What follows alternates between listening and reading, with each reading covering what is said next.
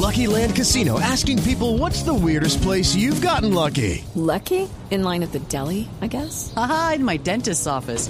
More than once, actually. Do I have to say? Yes, you do. In the car before my kids' PTA meeting. Really? Yes. Excuse me, what's the weirdest place you've gotten lucky? I never win and tell. Well, there you have it. You can get lucky anywhere playing at LuckyLandSlots.com. Play for free right now. Are you feeling lucky? No purchase necessary. Void where prohibited by law. 18 plus. Terms and conditions apply. See website for details. La Cancillería reveló hoy que más de 19 mil colombianos pagan penas de prisión en cárceles extranjeras. Me maltratan psicológicamente diciendo que, que sí, que tú eres colombiano, tú tienes que saber sobre eso. Yo, hermano, yo no llevo nada. En su mayoría están acusados del narcotráfico. Al momento tenemos aproximadamente 754 ciudadanos colombianos que están privados de la libertad, de los cuales aproximadamente 250 han sido ya sentenciados. El maltrato es por lo menos que ellos no tienen una buena salud. Y nos han dejado condenados en estos lugares que o sea, son bodegas humanas. Mi marido mío ha estado muchas veces enfermo y me decía que no le estaban dando medicamentos. La vida pierde toda dignidad, pierde todo sentido. No sabemos las condiciones reales en muchos casos y de las que hemos conocido y sabemos son condiciones infrahumanas. Los internos dicen que todos los eh, gobiernos de los otros de otras nacionalidades sí van a visitarlos, sí van a apoyarlos, a acudir a sus necesidades. Llevo ya dos años sin sentencia. No sé si por la cooperación en este país valga uno estar en este sitio. En los últimos meses murieron tres colombianos en cárceles de Panamá y que cumplían con todos los requisitos para ser repatriados. Dicen que fue por narcotráfico, que por droga. Pero en sí nosotros no sabemos nada porque lo único que sabíamos era que eran unos simples pescadores. Hágame ese favor usted para que me trasladen a Colombia, morir allá en mi tierra si quiera. Les hacen daño no solamente físico, sino que les quitan y les queman sus pocas propiedades personales. Yo aquí no casi no me vienen ni a ver, no ve que esos no dan esos permisos allá. Las autoridades informaron que los detenidos son de nacionalidad colombiana y boliviana y que para introducir la droga empleaban mulas que viajaban en avión hasta Bolivia y traían la sustancia estupefaciente tragada en bolas. Nosotras queremos que el presidente se ponga la mano en el corazón, queremos que él nos ayude con la repatriación. Condena en China. 95 colombianos pagan o esperan condena y cuatro de ellos hacen fila en el pabellón de la muerte. Las ejecuciones allá se realizan o por disparo en la nuca o en la cabeza o inyección letal. Seis colombianos y seis cubanos fueron detenidos tras un operativo. Una denuncia permitió detectar a dos hombres de origen colombiano que traficaban drogas en la comuna de Providencia. No tienen definida su situación jurídica y no tienen, por supuesto, apoyo a los consulados en cuanto a asistencia jurídica se trata. Hijos de los grandes cárteles colombianos. En algunos países exigen que haya cumplido las tres cuartas partes de la condena, en otros países excluyen algunos delitos, o sea que la situación legal del colombiano depende claramente de cada convenio que haya firmado Colombia con ese país. Entonces uno sufre aquí en esta cárcel. Usted sabe que la tierra de uno es tierra de uno, pero uno en otra parte no vale nada.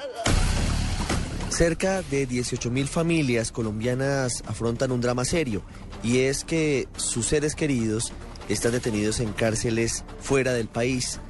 Los momentos más dramáticos se viven en algunas zonas del mundo en las que las costumbres, el idioma e incluso las leyes son muy diferentes a las nuestras.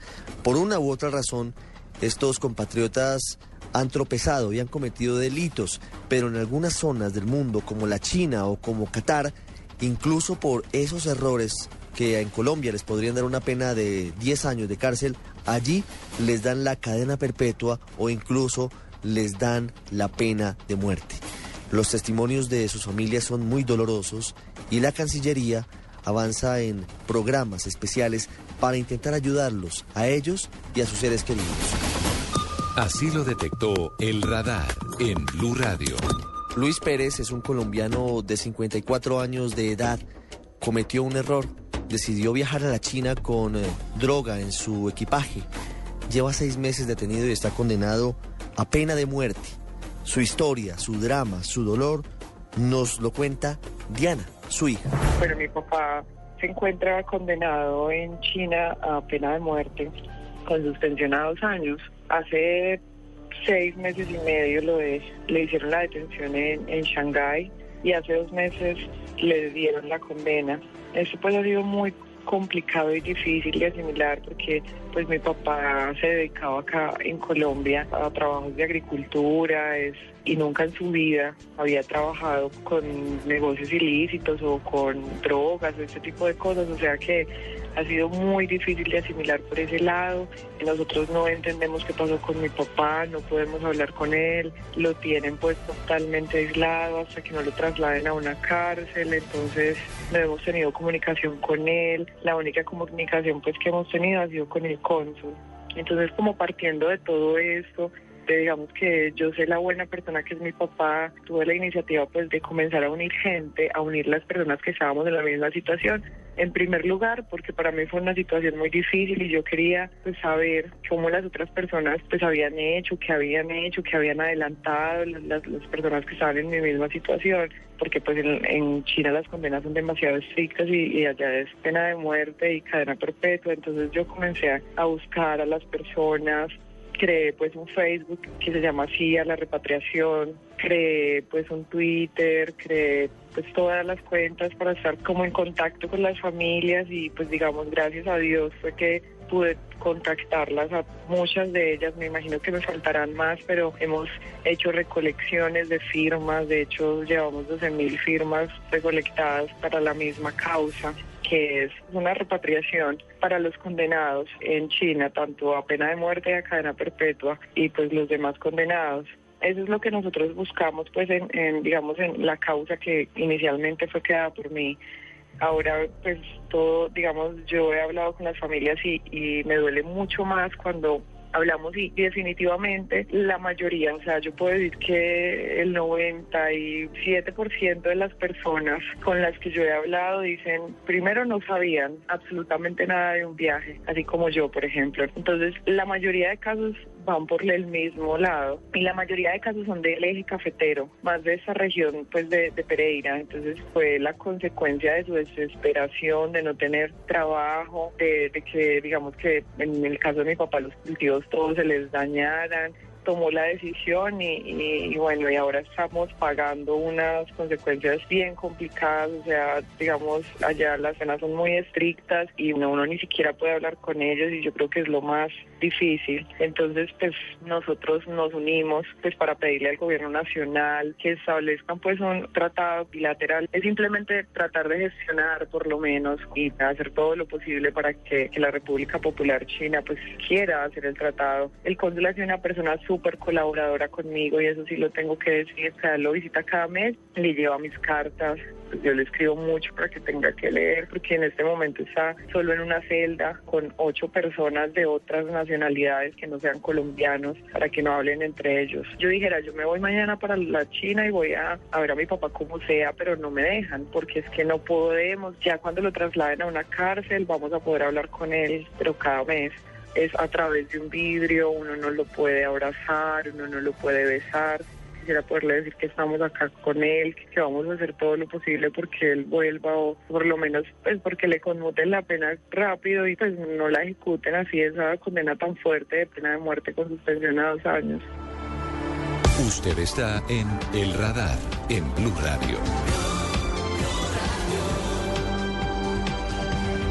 En medio del dolor y la angustia, otra familia colombiana tiene un consuelo en medio de todo se conmutó la pena a otro compatriota que fue detenido en China llevando droga en su equipaje. Aquí está su historia, nos la cuenta su hermana Mónica Álvarez. Eh, Guillermo era un hombre normal, él era un hombre que llegó a tener muy buenos empleos, es un hombre que por naturaleza es un hombre líder, es un hombre muy carismático, muy alegre, pero por circunstancias de la vida tuvo una mala racha porque pues no se capacitó, no solo terminó su bachillerato, no hizo estudios superiores y, y no pudo como adquirir empleos que le pudieran proporcionar una estabilidad de vida buena. Por tal razón él comenzó después de que tuvo pues tan buenos empleos y ya cuando comenzó la época donde ya exigían tan buenos estudios para poder trabajar y tener un, como un salario digno,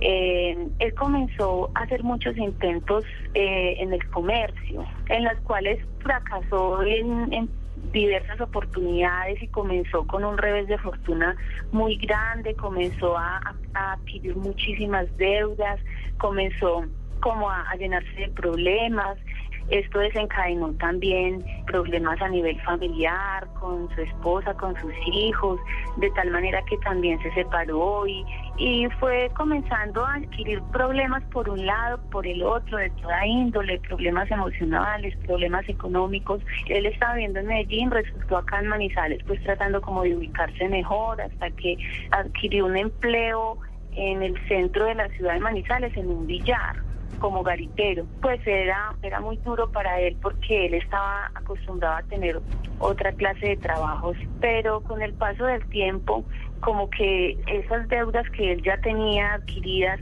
le fueron cogiendo ventaja, ventaja, hasta que tomó la decisión de como de, mirar otra alternativa, que, que él no sabía ya ni qué hacer. Y bueno, y como ustedes saben que en un billar más del centro de la ciudad, un billar muy grande, entra muchísima gente.